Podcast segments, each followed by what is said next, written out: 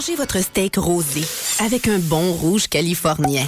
Quand la vie vous coûte cher, vous riez jaune. Au travail, vous envoyez des vertes et des pommures. Vous rêvez d'un voyage aux îles turquoises et vous êtes un vrai cordon bleu. Ne vous contentez pas du noir et blanc quand vient le temps de vous informer. Exigez la couleur d'aujourd'hui, la vitalité du 24 heures. Des chroniqueurs branchés, des idées rafraîchissantes et toute l'information quotidienne chaque matin de la semaine. Le 24 heures, la couleur d'aujourd'hui. La 32e édition du Festival international du film sur l'art, le FIFA, présente du 20 au 30 mars prochain 270 films provenant de 34 pays. 11 salles montréalaises se regroupent pour vous offrir une incursion au cœur de la création artistique internationale. Nous vous invitons à la plus grande manifestation culturelle du genre au monde pour y découvrir des œuvres filmiques s'intéressant à des disciplines aussi variées que l'art contemporain, la musique, l'architecture, la danse, le cinéma et la littérature. Plus d'une vingtaine d'expositions, rencontres et autres événements spéciaux sont aussi au programme. Pour de plus amples informations, consultez le www.artfifa.com. Le 7 avril, c'est jour d'élection générale au Québec. Une nouveauté cette année, vous pourrez voter à l'Université du Québec à Montréal les 28 mars, 1er, 2 et 3 avril. Vous voterez pour un candidat de la circonscription de votre domicile. Pour plus d'informations et pour connaître l'emplacement du bureau de vote, surveillez les affiches ou consultez le www.électionquebec.qc.ca vote. Votre vote, c'est un pouvoir. Un message du directeur général des élections. Vous écoutez Choc pour sortir des ondes.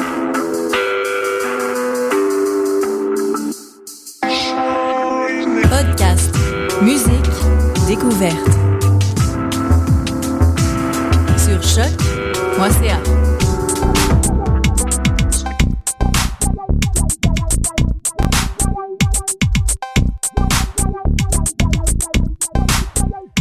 Yeah. Mesdames et messieurs, les popeux, euh, bien le bonjour. Vous êtes sur choc.ca et vous écoutez le podcast Pop en stock. Pop en stock, c'est l'extension de la revue numérique portant le même nom, unique en son sur les internets francophones. C'est un ouvroir de théorie culturelle et un espace de vulgarisation pour les études les plus pointues portant sur la pop, tout domaine de fiction populaire contemporaine confondus. Euh, vous êtes avec euh, vos animateurs, au micro en ce moment Francis Ouellette et Jean-Michel Bertium, co-animateur ici même sur les ondes de Choc FM du podcast de cinéma Le 7e Antiquaire, demain à 17h30. Bonjour Francis. Bonjour. D'ailleurs, Jean-Michel, avant d'avancer dans cette émission qui est probablement celle qui m'enthousiasme le plus en 2014. Ça paraît et c'est haute. Oui, tout à fait. Et euh, I could pierce the dash of a, char, euh, of a car. Of a char. Jean-Michel, Jean-Michel? Tu pourrais écrire ton nom sur une vitre de char. Dash of a char. Francis, en, en notre attaché, là, avec Frank un- was une tulipe par-dessus Ouais, le de ton S. Jean-Michel, avant de se lancer dans le, le- le- la, la substantifique moelle de l'émission, euh, je tiens à mentionner aux auditeurs, euh, parce qu'il faut euh, d'ailleurs que vous sachiez que Pop en Stock est un des participants de cet événement culturel. Demain, ce sera la quatrième édition, du, la cinquième, Cinquième, audition, pardonnez-nous, du officiel. Jean-Michel, qu'est-ce que le officiel, brièvement? Euh, oui, brièvement. brièvement. Prends ton temps, prends ton brièvement, temps. C'est quand même, euh, c'est quand même, in- ouais, non, je suis pas capable. Merci. Euh, je, je- je suis incapable de, de plugger mes événements. C'est ça, c'est la cinquième édition, euh, l'officiel 5, la rédemption contre-attaque. En fait, c'est une initiative de, de décloisonnement théorique euh, en, euh, en études littéraires. En fait, euh, l'officiel, comme le titre l'indique, c'est euh, le off du colloque interuniversitaire des études en littérature. Donc, demain, on a notre grande soirée de théorie euh, qui commence à partir de euh, 18h, à partir de 6h à la coop Catacombe sur le coin de Saint-Laurent et Ontario. En fait, euh, en quoi est-ce que c'est unique? C'est qu'on fait de l'exploration théorique dans un bar de métal. Ce qui fait qu'il y a des gens qui vont venir parler euh, du mythe éternel de Godzilla. Il y a des gens qui vont venir parler des comédies musicales de Luc Plamondon. Il y a quelqu'un Ce qui va a marqué mon attention tout, tout particulièrement, le pénis noir, objet de révolution ou de convoitise. Oui, exactement, Ouais, fait, de, ouais. de, de Marilyn Lozon. Mhm. Euh, il y a euh, Ed Hardcore qui va venir faire une dictée. Il Un a- petit peu à la façon de Bernard Pivot, mais avec plus de graines. Exactement. Ouais. Ça risque d'être pas mal. euh, C'est ça, c'est un, éclatement de, des frontières de qu'est-ce qu'on peut concevoir en termes de théorie euh, narrative par rapport au texte et par rapport au récit. Puis on fait ça dans une caverne avec des euh, tailles de mort. Ben, Fait ça fait tout à fait que tu as fait ça aujourd'hui. Ben, c'est ça. Ben, que je fais ça demain, en fait. C'est vrai qu'on dirait un bar. C'est vrai qu'on dirait un bar gay qui est tenu essentiellement par un, un predator. Très, très bon. Ouais, Oui, à vous, hein, n'est-ce pas? Euh, c'est ça, c'est le jeudi 3 avril, c'est à partir de 6 h. On va finir à 1 h du matin parce qu'à minuit, il y a un karaoké. Euh, oui, exactement. Si je peux me permettre, c'est un événement euh, auquel j'assistais au tout début à la première édition. D'ailleurs, la première édition a été ouverte par euh, Samuel Archibald, Oui. euh, co-créateur de, de Pop en Stock. Oui. Euh, J'y participe à chaque année et d'année en année, la pertinence des, des approches théoriques, la fraîcheur des sujets n'a d'égal que le côté absolument décapant de l'événement. Je vous le recommande profondément, c'est stimulant et ça va dans toutes les zones intellectuelles possibles. Ben, c'est ça, c'est que le plus que ça avance, le plus qu'on génère, ben, pas de l'intérêt, mais qu'on génère de la curiosité. Et que, bon, t'as t'as nommé Samuel, mais Antonio a présenté, Gabriel a présenté, euh, Sophie a présenté, Simon a présenté. La, la- la moitié des membres de, de ce podcast ont présenté. Exactement. Donc, euh, on, a, on, on, on réussit de plus en plus à rejoindre les grands esprits d'études sur la culture populaire et autres. Et ou les plus déviants. et oui, oui. Ah, on essaie toujours d'en avoir au moins un déviant dans la gang. Puis c'est souvent Antonio qui prend euh, la place, euh, la- la- le gâteau ou la place du ou le trône. J'ai comme l'impression qu'il a fait un peu d'enfant ces dernières années, moi, Antonio, en ce qui concerne la haute théorie déviante. Euh, oui. j'ai, en tout cas, J'ai super peur de qu'est-ce que tu Non, veux dire j'ai à arrêté ça là. J'adore Tony. Tony's Ah oui, man. non, c'est pas ça. C'est parce qu'il a, la- il a participé à la deuxième édition où il a fait un 45 minutes sur l'éjaculat. Ouais. Donc là, comme... Sur l'esthétique de l'éjaculation Ouais. dans la culture. Exactement. Fait que je me disais, je, je- je trouvais que ton, ton commentaire était à double, à double glueux. Un double entendre. Ouais, ouais, il était pas Donc- double tranchant parce que c'était un peu... Soyez le bienvenu au officiel demain, la cinquième édition. Jean-Michel, on vous souhaite un excellent colloque et soyez des nôtres. Merci beaucoup. Mais on plonge dans la substantifique moelle du sujet euh, tout de suite avec nos chroniqueurs du ah, des chroniqueurs au sommet. Euh, mesdames et messieurs, nous avons Nicolas Roy avec nous, de retour suite à, à- à- à l'émission euh, sur, euh, sur euh, voyons, euh, sur Conan. Robinson. Mais c'est Robinson. Robinson. Oh, Dieu, mon Dieu, excuse-moi, Nicolas Roy. Nicolas Rob, excuse-moi. Nicolas Robinson, je prends sa main, là, chaleureusement. Non, mais je comprends. Nicolas Robinson, Je tu- comprends ce qui s'est passé. Non, Ouais. mais je comprends ce qui s'est passé dans ta tête. C'est que c'était, comme tu dis, la dernière fois qu'on l'a vu, c'était à l'émission sur Conan, King Conan, King Nicolas. Tout est là. Ah, Tout- ah, ouais, merci. c'est exactement. ça. exactement. Moi, c'est- moi, moi, je. C'est ce qu'on appelle un save. On a Guillaume Hard Couture. for the win. On a Guillaume Couture avec nous. Hey. C'est un plaisir de, de, de retour suite à notre quatrième émission sur Lovecraft. Et en 3 et 4e, en fait. Ouais, ouais, j'étais. Ben oui, t'en as fait deux, en fait. Ben, nous. Hey, on, est, on- on est avec du bon monde, hein? Et euh, pour terminer, et, il, il- il officiera en termes de spécialiste tout azimut en la matière pour l'émission de cette semaine. Charles a dit bonhomme Wallet, euh, fils de Cubercule et de Coco et de Lydix. J'oublie toujours le... Non, c'est bien ça. Ouais. Je suis fi- fils de Coco. Euh, moi, je, moi, je suis le père de Cubercule et de Maxime. Ouais. Mais euh, c'est ça, je suis euh, bonhomme fils de Coco. Donc, C'est bien joli tout ça. Et on parle, on fait une apologie, une célébration et une décortication du fameux livre dont vous êtes le héros. J'aimerais commencer avec une anecdote rapide avant de continuer dans la théorie. Euh, parce qu'effectivement, on est tous un petit peu à notre manière des spécialistes. On a tous une série, une collection qu'on a, qu'on a faite avec passion. Je pense pas que quelqu'un l'a faite avec plus de passion et d'épanchement euh, que, que Bonhomme. Tu permets que je t'appelle Bonhomme pour le restant oui, de oui, l'émission, oui, Charles? absolument. C'est important. C'est euh, officiel. C'est important pour moi. Il est difficile de quantifier euh, l'importance qu'aura eu euh, ces livres-là euh, pour une génération. Euh, je- pense que c'est une importance qui nous échappe parfois deux générations, si je me permets même de, de faire une théorie. Euh, probablement une influence immense.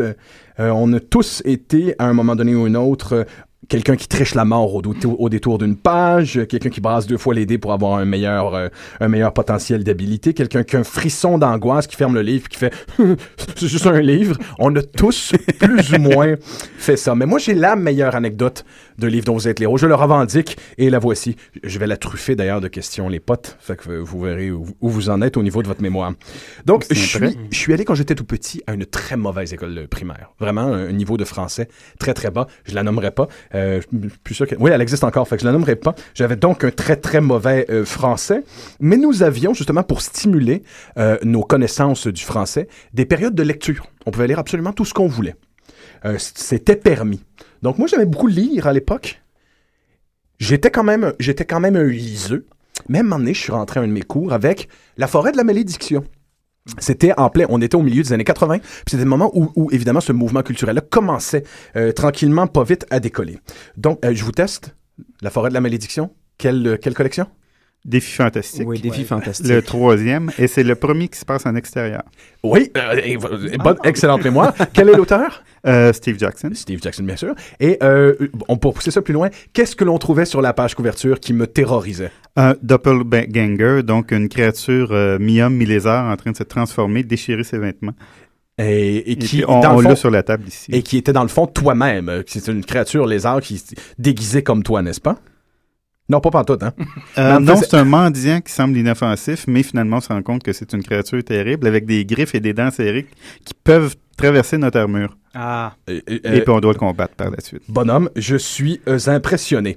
Euh, très impressionné. Euh, très bonne mémoire. Moi, ce, ce que je me souviens là-dedans, d'ailleurs, c'est les hosties de vouivres.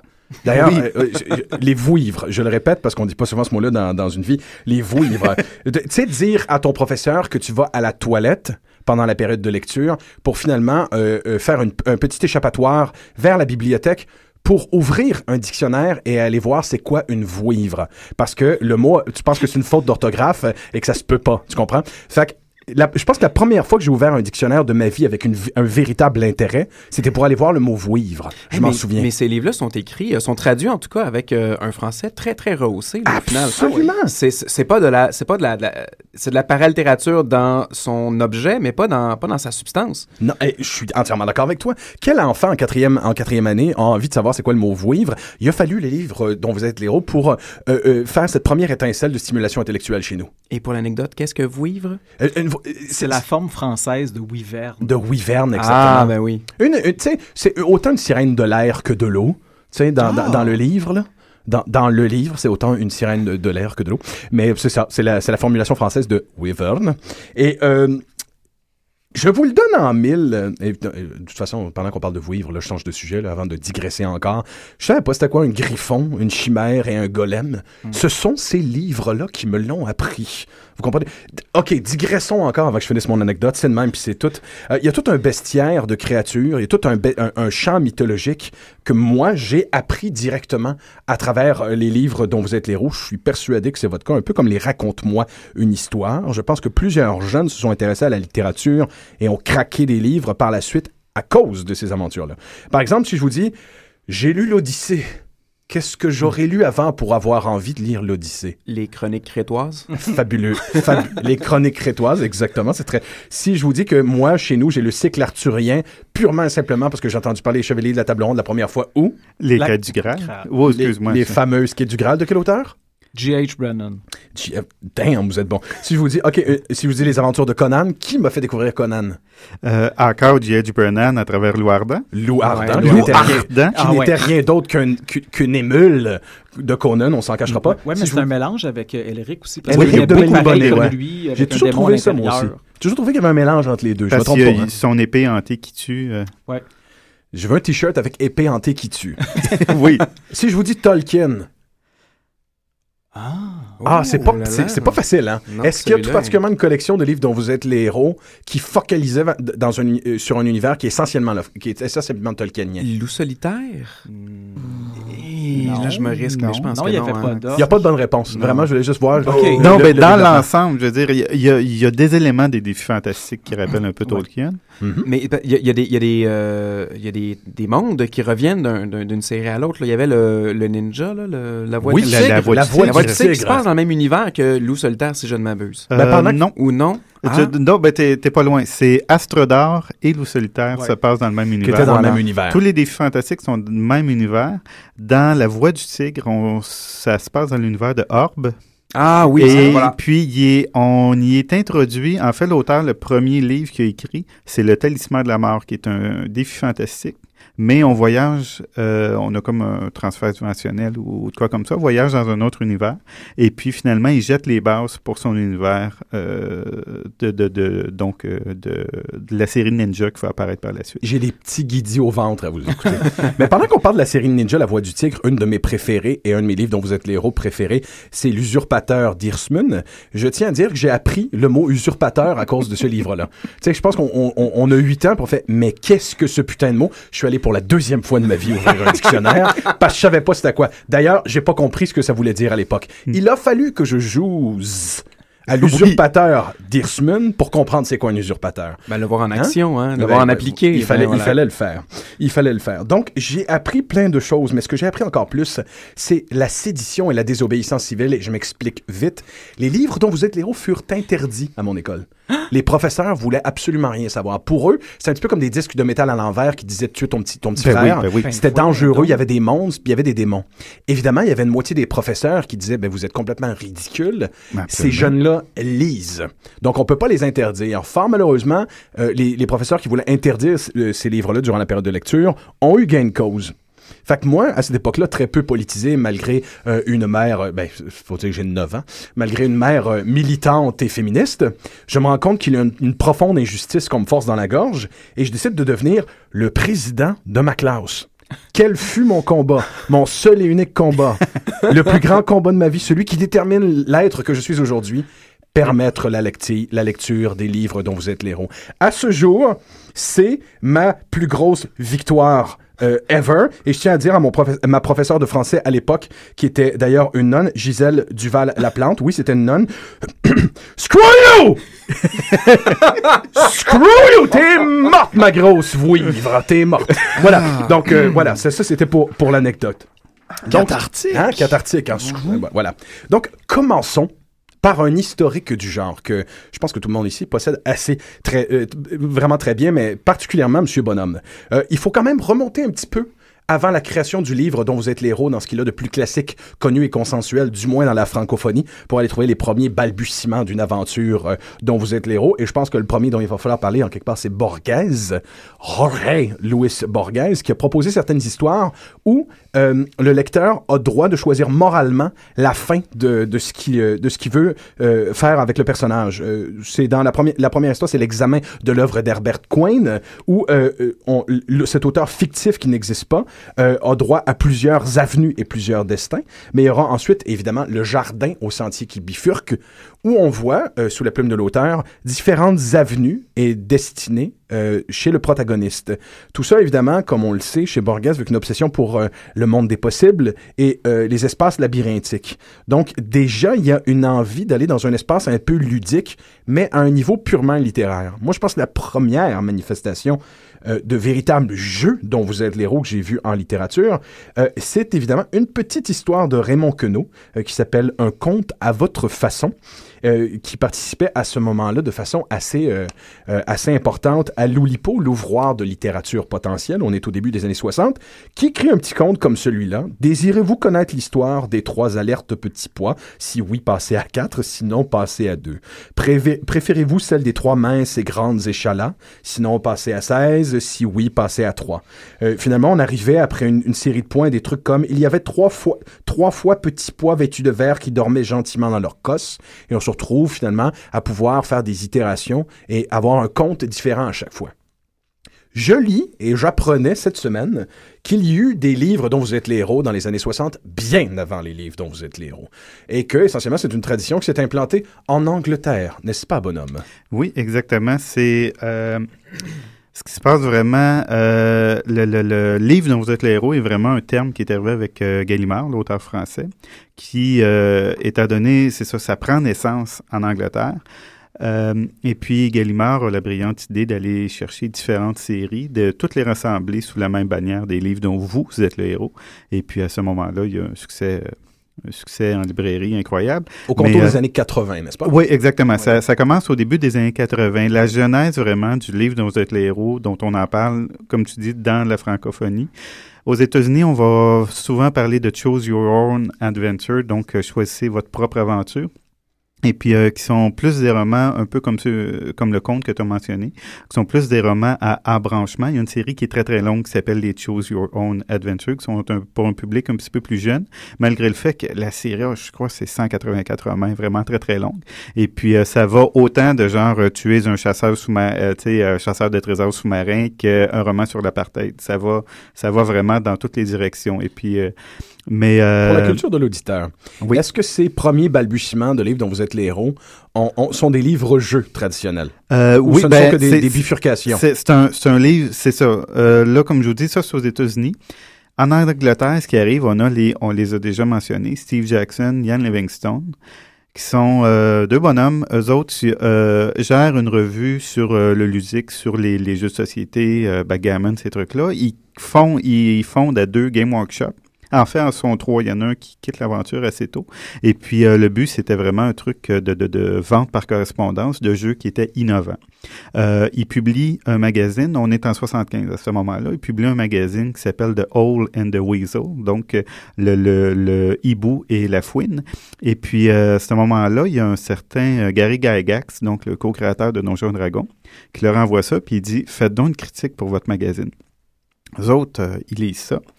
Puis ils disent, OK, à partir de là, ben, tu sais, Game Workshop, c'est ça qu'on fait. Là. Backgammon, c'est le fun, mais Donjons et Dragons, c'est autre chose.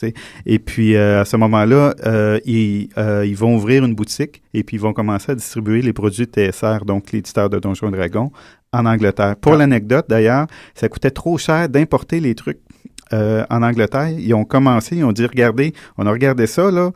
Les frais de poste, un peu trop. On va les imprimer ici, c'est correct. Et puis, ils ont même créé quelques suppléments pour Donjons et Dragons euh, pour euh, la, la toute première édition, donc.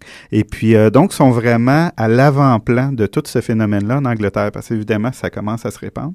Il y a l'éditrice de Penguin Books, qui est une maison d'édition anglaise, qui ont autant une filiale euh, adulte une filiale euh, euh, publique jeunesse, euh, qu'ils approchent, puis il dit, euh, elle leur dit, OK, c'est, c'est bien intéressant, vous êtes comme justement à l'avant-plan de tout ce phénomène-là. Pouvez-vous m'écrire un livre qui décrit c'est quoi toute cette aventure-là? Parce que c'est un monde qui est un peu hermétique, un peu étrange quand on, quand on est de l'extérieur. Pouvez-vous nous écrire un livre qui va nous euh, être une introduction à cet univers-là? Ils disent, pas de trouble ils s'assisent et puis ils commencent à se dire ça serait intéressant, tant qu'elle l'expliquait, que le livre en soi, euh, pour expliquer c'est quoi l'expérience d'un jeu de rôle, soit un jeu de rôle qu'on peut jouer en solo et qu'on a donc, en plus d'une histoire à branchement, qu'on ait vraiment un système de jeu.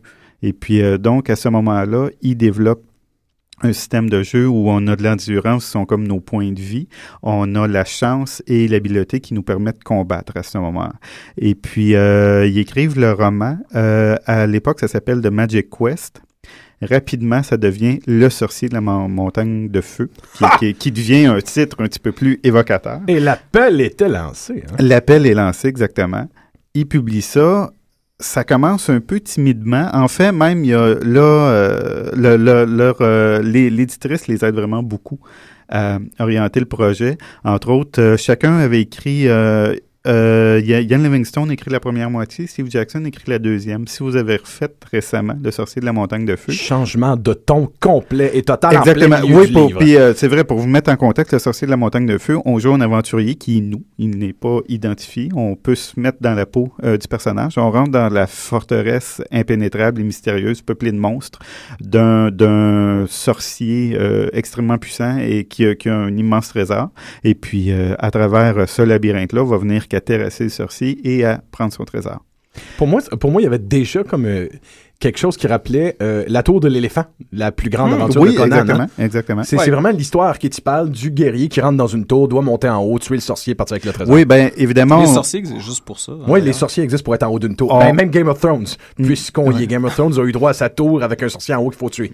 Tu sais, on va s'entendre. Et Oui, puis, oui, euh, oui. ben, c'est ça aussi, on est fin 70, début 80, il y a un boom de tout ce qui est fantasy, médiéval, fantastique qui est immense. Et puis donc, ben, c'est ça, il se réfugie. Puis aussi, ça se voulait un livre d'introduction au jeu de rôle où le porte-étendard est Donjon Dragon. Donc, on est dans un univers médiéval fantastique comme ça. Et puis, en- justement, le ton change beaucoup. La première moitié du roman est un petit peu plus dirigée. C'est un petit peu plus, bon, on s'en va, tu prends à gauche, à droite, et puis tu peux pas vraiment revenir sur tes pas. C'est la partie Ian Livingstone. Il va écrire d'autres romans par la suite. Ils vont être un petit peu plus dirigés comme ça. Euh, Steve Jackson est un petit peu plus le, celui qui expérimente le plus des deux. Et puis donc, euh, sa partie est vraiment un labyrinthe, et puis tu peux vraiment tracer une carte il dit OK, tu peux prendre au sud ou à l'ouest là, ben si tu vas au sud, puis après ça il dit ben tu peux redescendre au euh, là euh, tu peux tu peux remonter au nord, ben tu vas revenir dans la même pièce où tu étais. Puis vraiment euh, il pousse l'interactivité euh, à, un bon niveau. Et puis, ce qui se passe, c'est qu'il avait fait, il avait pensé un segment au milieu où, à travers la forteresse, on, est rendu dans les, catacombes de la forteresse, et puis on passe, il y a une rivière, et puis on doit passer un passeur, justement, avec... euh, euh, un canot. Et puis à ce moment-là, ils ont dit, OK, ça, ça va être le point central, t'écris ta moitié, t'écris l'autre moitié. Ils viennent, euh, entre autres, des trucs qui semblent évidents maintenant, étant donné qu'on en a lu d'autres, ils se sont arrangés pour que tous les numéros de paragraphes soient pas séquentiels. Pour pas que tu dis, bon, ben, je commence à m'approcher de la fin. Ils ont vraiment tout mélangé, les numéros, pour, pour donner une expérience. Euh, euh, et puis, euh, même, euh, il il arrive avec euh, des idées. euh, on doit, entre autres, accumuler des clés des clés avec Ah. des numéros et on doit additionner ces numéros-là. Puis ça devient un casse-tête qu'on fait avec le livre en lui-même. C'est des clés et puis on doit additionner le- les numéros qu'il y a sur les clés pour découvrir le paragraphe dans lequel euh, on va se rendre à ce moment-là. Donc on peut pas tricher. On doit vraiment trouver une séquence de clés et puis bon ben maintenant que tu as mis toutes les clés correctes, va au paragraphe qui va ouvrir la bonne porte. Mais là, euh, c'est, c'est, ben, tu peux tricher en lisant paragraphe par, par, euh, par paragraphe, mais Mais ça, enfin, ça fait de nous de mauvais êtres humains. Exactement. Et de connu. mauvais lecteurs, parce Oui. qu'il n'y a rien de... Mais donc c'est un succès, euh, c'est un, c'est un succès qui commence un peu tranquillement, mais à- ça c'est publié en 82, à la fin de 1982, ils l'ont déjà réédité plusieurs fois. Ça explose. À ce moment-là, euh, la série s'appelle les Fighting Fantasy en Angleterre. Euh, puis ils commencent à se dire, OK, on pourra pas toutes les écrire à deux, on pourra pas fournir. Et puis Penguin dit, ça va marcher, on veut en publier aux deux mois. Fait que là, à ce moment-là, un comme l'autre, euh, commencent à écrire chacun leur série. Comme je vous dis, Steve Jackson est un, va expérimenter un petit peu plus. Ian Livingstone va être un petit peu plus linéaire, mais euh, les deux vont arriver avec euh, quand même des, des romans intéressants. Puis il y a plein d'autres auteurs qui, euh, qui s'ajoutent comme ça. Et Avant puis- le sorcier, euh, c'est-à-dire Oui. tout de suite après le sorcier de la montagne de feu, Oui. petite question. Évidemment, la série Défis fantastiques proposait des aventures bigarrées euh, qui pouvaient euh, autant Exactement, être ça va dans, que exact, euh, Dans ça- l'espace. T'avais dans l'espace du post-apocalyptique Ah oui. euh, à la Mad Max, euh, les, les guerriers de l'autoroute, là, Oui. les, Exact. T'as un roman, un roman euh, d'épouvante qui est euh, le, ma- euh, le manoir de l'enfer. Le manoir de Oh, que on va tellement Ouais. parler de celle-là. Euh, donc, il y a, ce qui est un des rares contemporains d'ailleurs, il n'y a pas beaucoup Exact. de Ben, romans. dans, dans la série Défis fantastiques, en effet, oui. Quand décide-t-il qu'il est temps de faire une série linéaire qui suit? Euh, ce qui se passe, c'est qu'au départ, c'est ça, c'est vraiment des entrées qui sont, euh, comme tu dis, bigarrées, qui vont dans, dans différentes directions. Il y a Marc euh, Gascogne qui arrive un petit peu plus tard, qui commence à en écrire de son côté. Et puis lui, il commence à se dire, bon, ben, tu sais, vous avez mentionné tel sorcier, vous avez mentionné tel pays, ben, il commence à arranger puis il crée l'univers fictif de Titan où toutes les aventures qui sont médiévales fantastiques vont se passer. Mais même, il y en a une qui s'appelle Rendez-vous avec la mort qui se passe, euh, qui est une aventure de super-héros, donc contemporaine. À ce moment-là, ça se passe dans la ville de Titan. Il y a Oui. quand même des petites références. Qui des raretés dans la, la catégorie dont vous êtes l'héros. Rendez-vous avec la mort en, en passant M- M. M-O-R-T, sais, comme en bonne organisation de méchants. euh, comme toute organisation de méchants, exactement. Qui est le seul vrai euh, livre d'archétype de super-héros à l'époque pour euh, jouer dans- avec des livres dont vous êtes l'héros. Il y en aura d'autres par la suite. Il y en aura pour Captain America, pour Wolverine. Serval, parce que Serval. un coup de français. Effectivement, la version française de Wolverine. Car Serval, c'est pas, le même, c'est pas la même affaire. Serval, c'est un, c'est un canidé, OK? Je pense qu'on C'est- c'est- s'entend, c'est un les félin, Français, c'est un ouais. félin, excuse-moi. J'aimerais ça qu'on s'entende, OK? C'est un mustélidé, le carcajou, OK? C'est un car... euh, tabac. Oui, mais Ouais. glouton, ça aurait vraiment eu Clouton, fou, ça n'a exemple. pas fonctionné. Un autre truc aussi avec Appointment with Fear, euh, qui, qui est la version, moi, laquelle que j'ai lu, Exactement, oui. c'est que tu peux acheter Le Sorcier de la Montagne de Feu dans une librairie à l'intérieur du livre. Ouch! Très juste, oui, Ouais, oui, il y a oui. un intertexte, c'est un des, des seuls et uniques intertextes du canon. C'est que tu peux te procurer un livre dont vous êtes le héros dans un livre dont vous êtes le Ben, héros. il, peut, il peut se le permettre, il est tellement retiré de- d'un univers fantaisiste. On nous Ben présente oui. justement un univers avec des, des centres d'achat, là, tu sais, où tu peux l'acheter. Ouais, tu peux... Ben oui, D'ailleurs, la représentation du vilain sur la page couverture de ce livre-là est magistrale. C'est vraiment un, un- un savant fou, euh, euh, Docteur Doomesque, euh, magnétoesque, magnifique. là. D'ailleurs, euh, il y, y a des rééditions, donc, et puis c'est ça, c'est un succès sans précédent. Il y a euh, la série originale qui roule de 1982 à 1995, c'est 59 titres. Un coup qui est réédite, euh, on refait toutes les pochettes, on les met un petit peu plus au, au goût du jour. Et puis, euh, Steve Jackson a dit, OK, vous pouvez refaire toutes les pochettes, mais Appointment with Fear, Rendez-vous avec la mort, vous laissez la pochette des années 80 parce que ça se voulait un style de dessin justement super-héros euh, américain très, très BD. Et qui, qui, qui était magnifique. D'ailleurs, euh, je, je t'entends.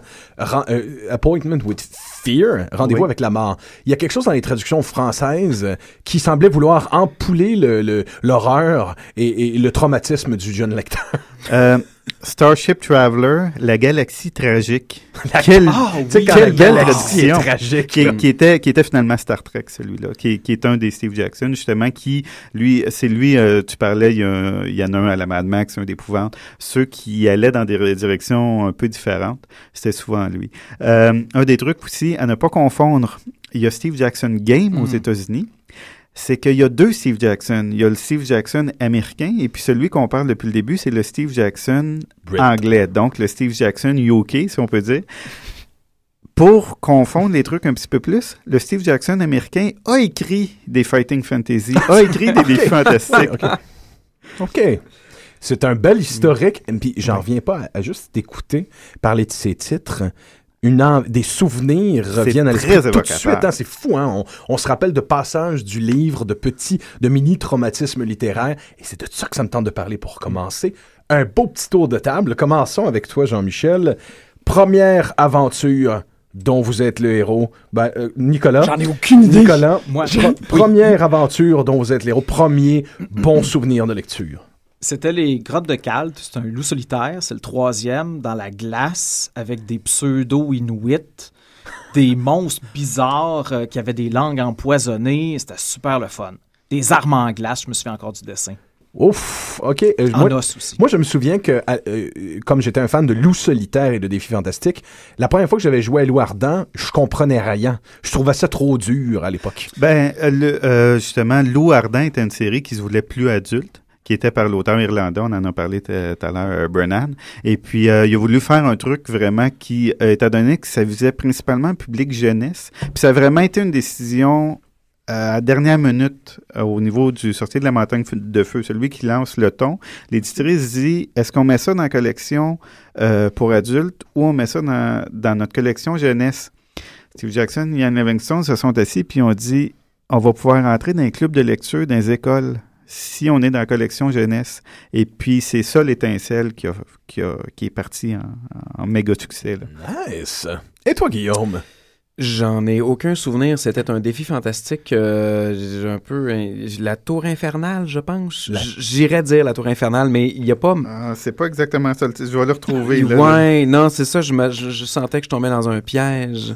mais euh, la tour, la tour noire, je, je sais plus. Sans que ce soit nécessairement le premier, dans ce cas, ton, ton premier vrai? La tour de la destruction. La tour de La la, tour de la destruction. C'est une carte ouais. de tarot, là, tu sais, rien à faire. oui, exactement. Mais en fait, ta première lecture de livre où tu fais, oui, ok, that's it, I'm, uh, I'm gonna do that. Euh, clairement, le manoir de, de, de l'enfer. Ah, moi aussi. Moi Clairement. aussi.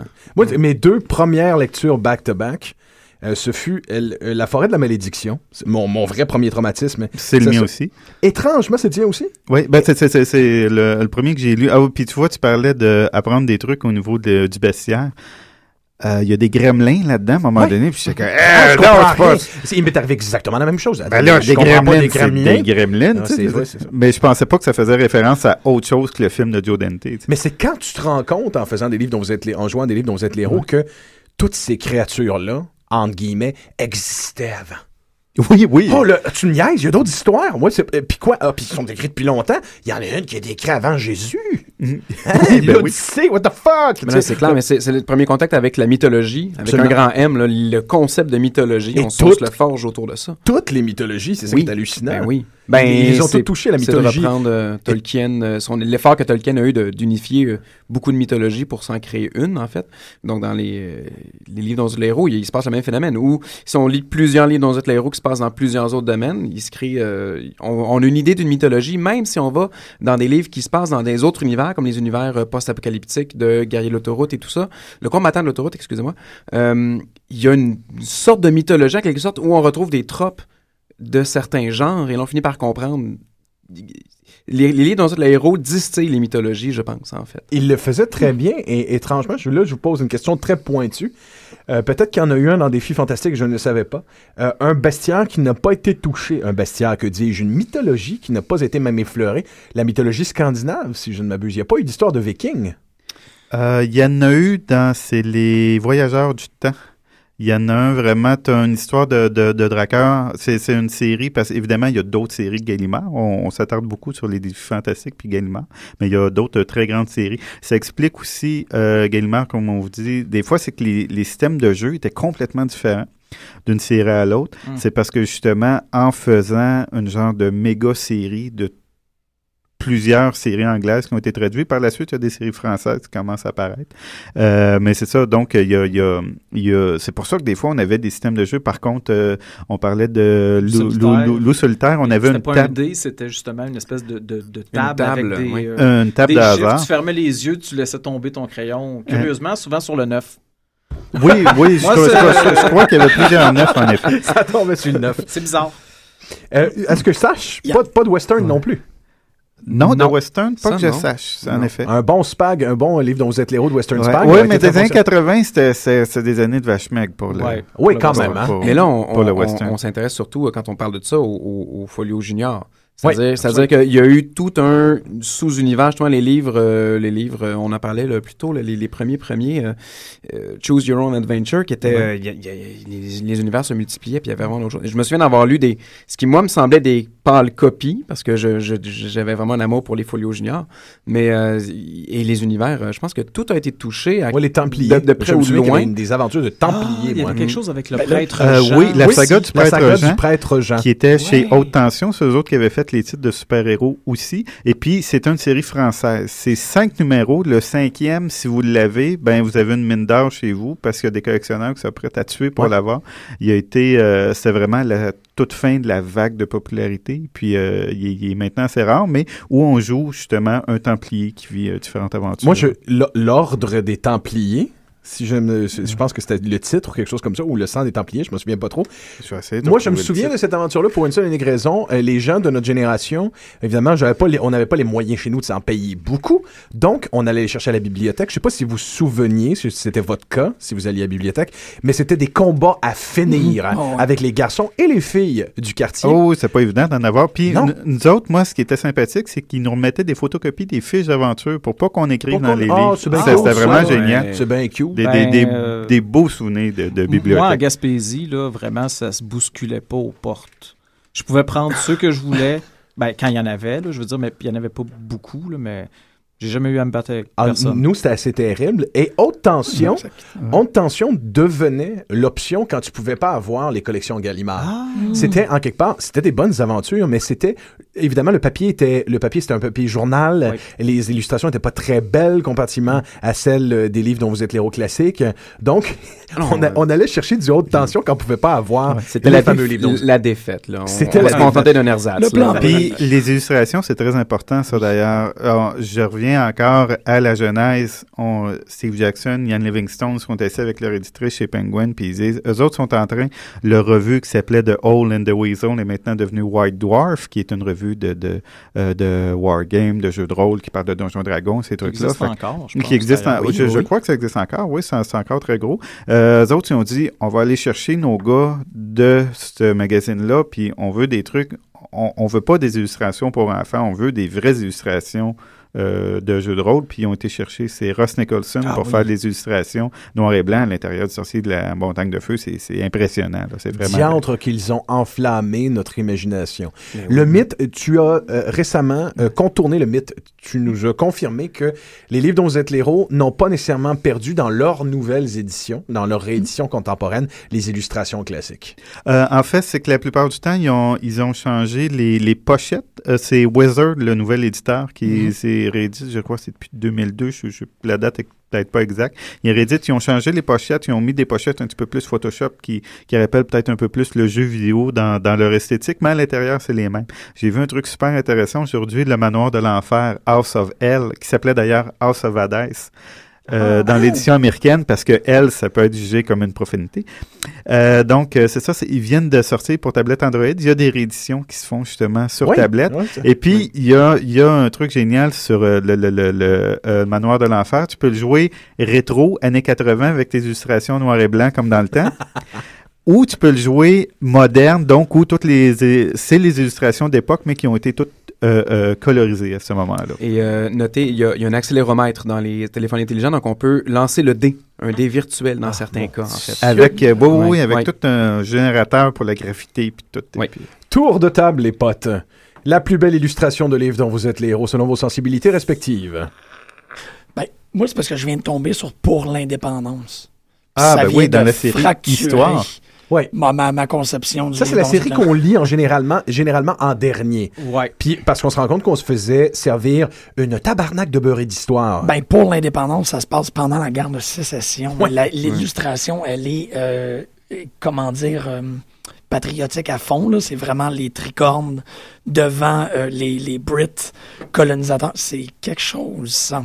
Je m'attendais pas. Tu sais, c'est à peu près aussi comme choquant parce que, bon, tantôt, tu demandais c'était quel notre premier, ben moi j'ai eu à comme passer sur l'internet pour comme me, me jogger la mémoire avec les illustrations. Je me rappelais pas de cela avec la corvette rouge dessus non plus. là. Ah, les guerriers d'autoroute. Ah, les combattants Ah, d'autoroute. je combattants comprends. C'est Ça, ça, c'est- oui. je pense que c'est une des plus belles couvertures. Oui, Euh, absolument. Elle est fabuleuse. c'est Ah, excuse-moi, je c'est un char énorme, Ouais. rouge pétant. Oui, Avec ça. des pics en avant sortis Les de illustrations les un peu euh, dedans, Une rampe. Oui, les illustrations n'étaient pas super réussies. On... En dedans. Pas non. dedans. Non, on, dedans on- mordait, on mordait à l'hameçon la couverture. c'était évocateur, mais c'était pas, c'était pas les plus belles, c'était pas les, les plus réussies. Moi, Ben, en général, les illustrations de John Blanche, qui est un des vieux de la vieille de Game Workshop, justement, euh, il y a vraiment une esthétique très, très particulière. C'est lui qui a illustré la série Sorcellerie, qui est une série, justement, par les auteurs originaux des Fighting Fantasy, mais qui ont dit, OK, on va... On va faire une série qui va s'adresser aux adultes. Il y avait même des pubs dans les magazines en Angleterre qui disaient on va pas laisser les enfants avoir tout le fun. Je me Ça trompe, je, mais le premier sorcellerie a derrière eux une brique, Brique. de l'épaisseur de Finnegan's Wake. Euh, non, ils sont tous. euh, c'est le, le, le, le, le- le Fighting Fantasy standard a 400 paragraphes.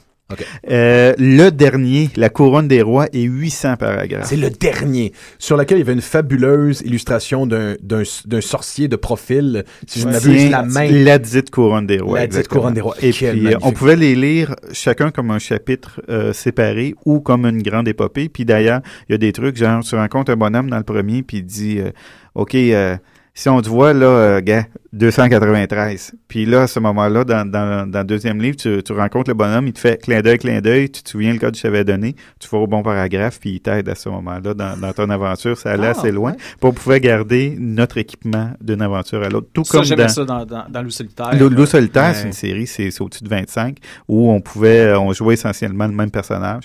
De- vers la fin, on a d'autres où on a comme des petits apartés où on joue d'au- d'autres personnages dans cet univers-là. Puis t'avais vraiment des objets que tu avais besoin d'avoir, que tu, tu pourrais pas réussir le- le- le- l'aventure si tu n'avais pas le glaive de sommaire la plupart du Ouais. temps, qui était l'arme, la seule arme qui était capable de tuer un maître des ténèbres. là.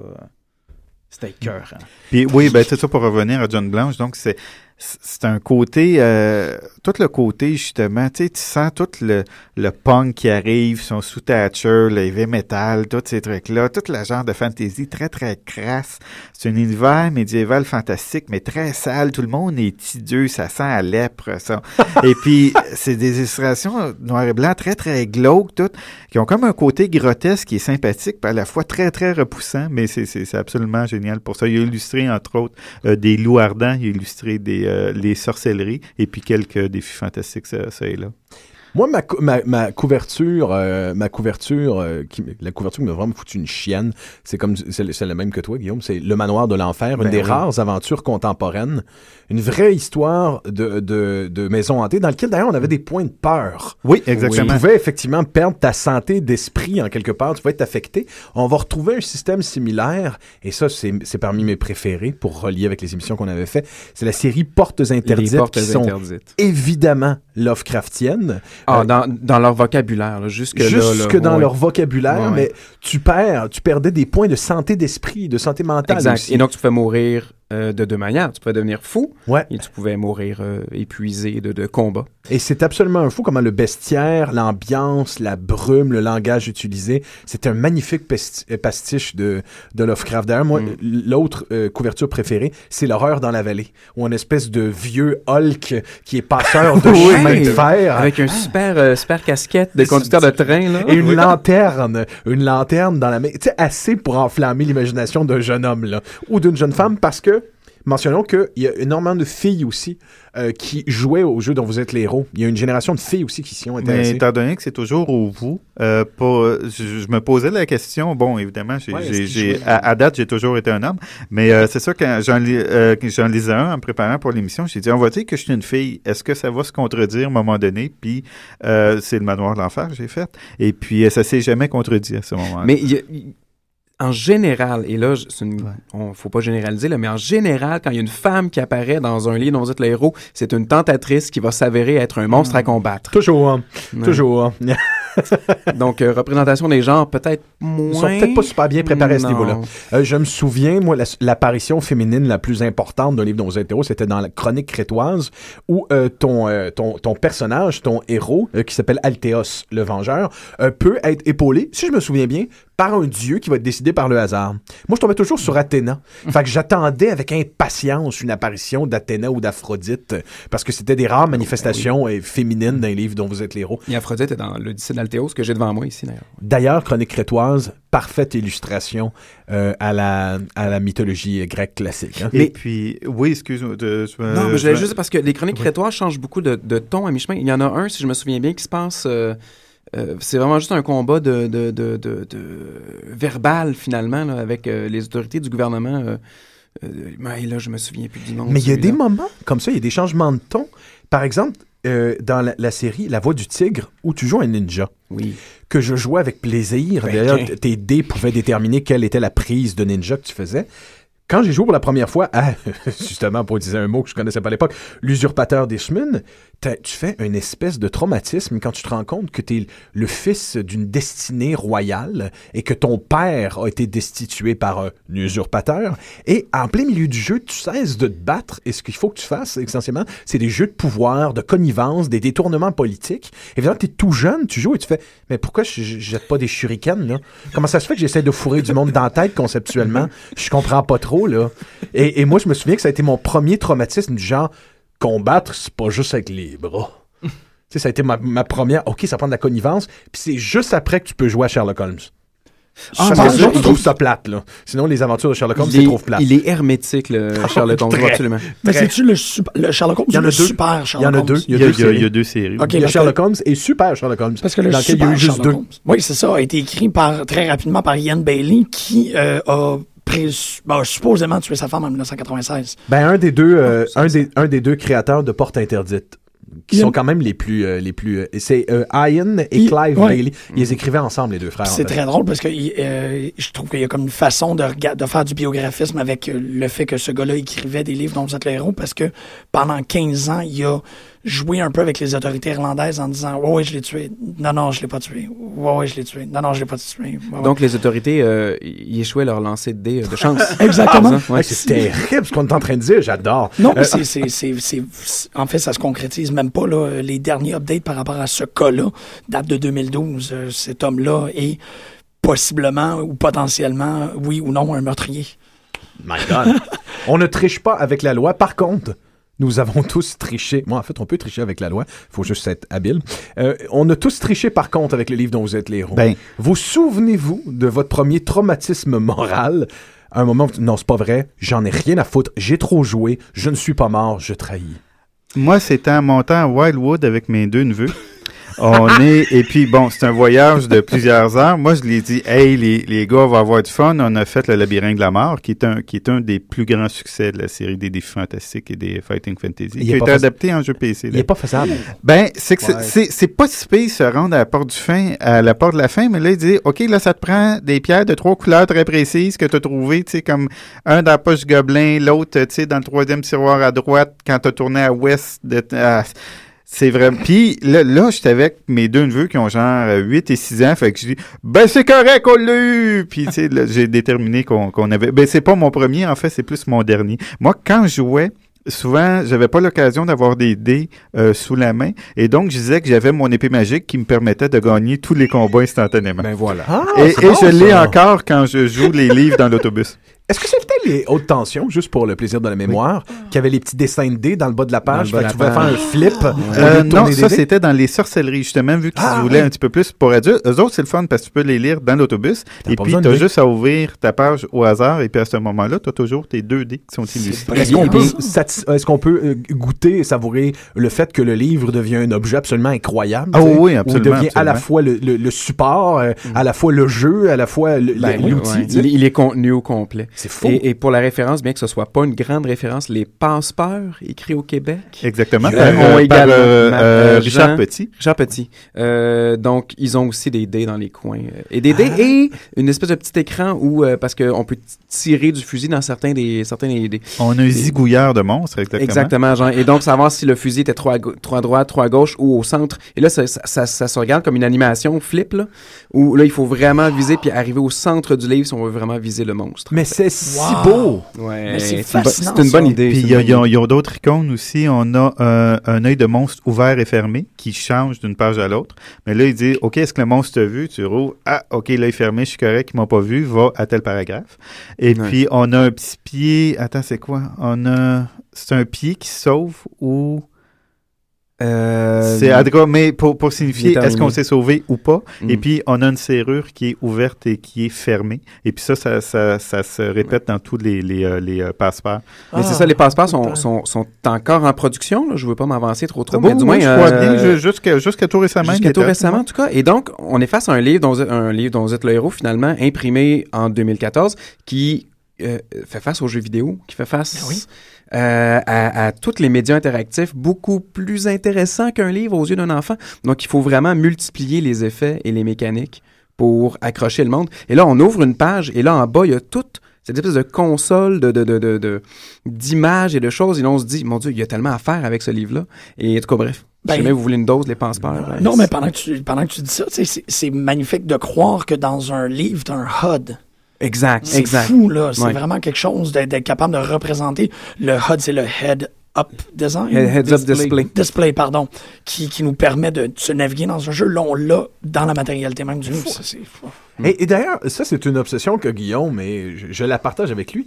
Il a le plaisir, pas nécessairement de battre le livre, mais de voir les multiples façons que tu as de crever. Ben oui. Et, et d'ailleurs, les Ah passages de description de mort, comme je disais tout à l'heure, peuvent être un peu saisissants. Oh mon Dieu, ils le sont. Je- et là, je- je- je- j'aimerais ça, je sais pas, là, on peut en prendre au hasard parce que j'en ai noté quelques-uns, là.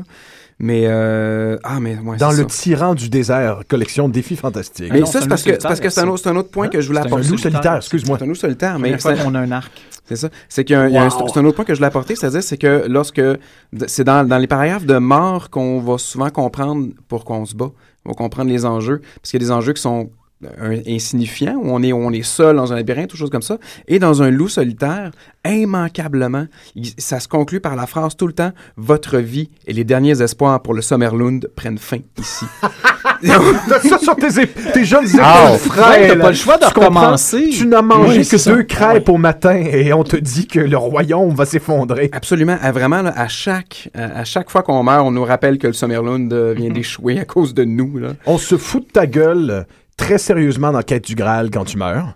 On- Ah oui, oui, Quête, ben- Quête Graal avait un- quand même un, un apport humoristique très fort. Ah? Je pense que les gens, ont, complètement pété. les gens ont fait beaucoup les- la corrélation, mais quand tu vois Quête du Graal, t'as l'impression d'être dans euh, Holy Mython. Ma- euh, ma- ma- Monty Python. Monty. Python, l'humour est là. L'humour anglais, euh, quelque chose de typiquement british, ressemble, ça ressemble beaucoup à l'hu- à l'humour de Monty Python. Est-ce que vous avez tous appris, en quelque part, à être plus raisonnable dans vos choix, plus daring, euh, plus responsable? Euh, je vais tout le temps à gauche. Je vais toujours à gauche, moi aussi. Puis, Moi, ben, j'allais à droite, je les manquais mais, souvent. mais ce qui est sympathique, c'est ça, c'est que justement, tu peux lire un livre et puis euh, il y a des livres qui n'ont qu'une fin. Il y a des livres qui vont avoir plusieurs fins. Ils vont avoir une fin vraiment la meilleure fin et d'autres fins euh, douce amère, admettons. Et puis, euh, ce qui est intéressant, des fois, quand tu as fini un livre, puis bon, il te reste encore une demi-heure d'autobus, mais tu, tu dis, OK, je vais le refaire, mais je vais faire tout ce qui me semble mal. Il y a des livres qui le supportent. Il y a, entre autres, je parlais de Steve Jackson US. Il a écrit Le Maro Scorpion. Il est vraiment très sympathique parce que tu peux le jouer en étant un bon un méchant ou quelqu'un de neutre. Wow! Et puis, il y a vraiment un Mm. côté très, très interactif où, tu sais, je, je vous disais, euh, tu peux monter, bon, tu montes au nord, ben, tu peux redescendre au sud, tu reviens à la même place, mais ils disent, as-tu déjà tué le monstre? Bon, ben, t'as pas besoin de leur livre, va à tel paragraphe. Et puis, il y a vraiment un côté, euh, il poussait l'interactivité très, très loin. N'y avait-il pas une série de deux livres où on jouait deux personnages euh, qui, qui faisaient la même aventure? Euh, ben, Oui, Épouvante est basé sur le même principe. C'était Euh, pas épou- Oui, ben, dans Épouvante. Dans Épouvante, c'est pouvait- deux adversaires. Genre, c'est soit on interprète euh, Van Helsing contre on est soit Van. Helsing, soit Dracula. Ouais, Jonathan euh, je Harker, je pense, le en fait. Je Mais il y en avait un Harker, avec un oui, je pense que c'est guerrier. Harker, en La fait. couverture était justement par John Bland. C'était une espèce de gros blond avec une épée. Puis t'avais comme son pendant. C'était un petit noir roux. C'était double jeu. C'est qu'on Ah, pouvait jouer, à deux. On jouait à deux. On, jouait à deux. amis. Chacun avait, euh, évidemment, les livres. C'était pas tous les livres qui étaient, euh, qui pouvaient être joués ensemble, mais si tu avais, admettons, euh, euh, ben c'est ça, tu avais le livre du voleur, j'avais le livre du guerrier, on pouvait lire ensemble, puis on avait des renvois. Euh, Il y avait eu, en Angleterre, ils appelaient les Clash of Prince, où c'était vraiment un coffret, puis ils vendaient les deux mêmes livres dans un beau coffret cadeau. Mais euh, la série que tu étais, en train de parler, c'est Les Maîtres du Destin. C'est donc euh, La Forêt du Dragon et Le Maître du Feu, où on pouvait jouer un homme et une femme. Et si je me souviens bien, c'est une des séries qui était française. Oui. Tu vois, tu, vois de- tu viens de tendre le château de Dracula et je viens d'avoir un flash euh, que la seule fois où j'y ai joué, j'étais Dracula et que j'avais pourfendu un chérubin qui, par la suite, euh, dégageait une écœurante odeur de vanille euh, qui rendait Dracula malade. Tu vois, et ça, je viens de m'en souvenir. hein. Euh, c'est ça la beauté du livre dont vous êtes l'héros. C'est de la réminiscence. On se rend compte que, et finalement, ça nous a beaucoup déterminés en tant que lecteurs. Ben, ben, ce, et sont, ce sont des aventures que l'on que l'on prend pour soi et, et en soi parce que il y a des paragraphes euh, qu'on ne lira pas dans un livre, dans- sauf si on le lit de, de- de- et donc il y a des gens qui n'auront pas lu les paragraphes que nous on a lus et ça s'échange comme ça. Donc l'aventure, elle, elle est la nôtre. Oui. finalement. Le livre devient une réflexion du lecteur. Fabuleusement bien Oui. dit. Oui, oui, oui, absolument. Les, les frères, avant de quitter, quelques suggestions rapides.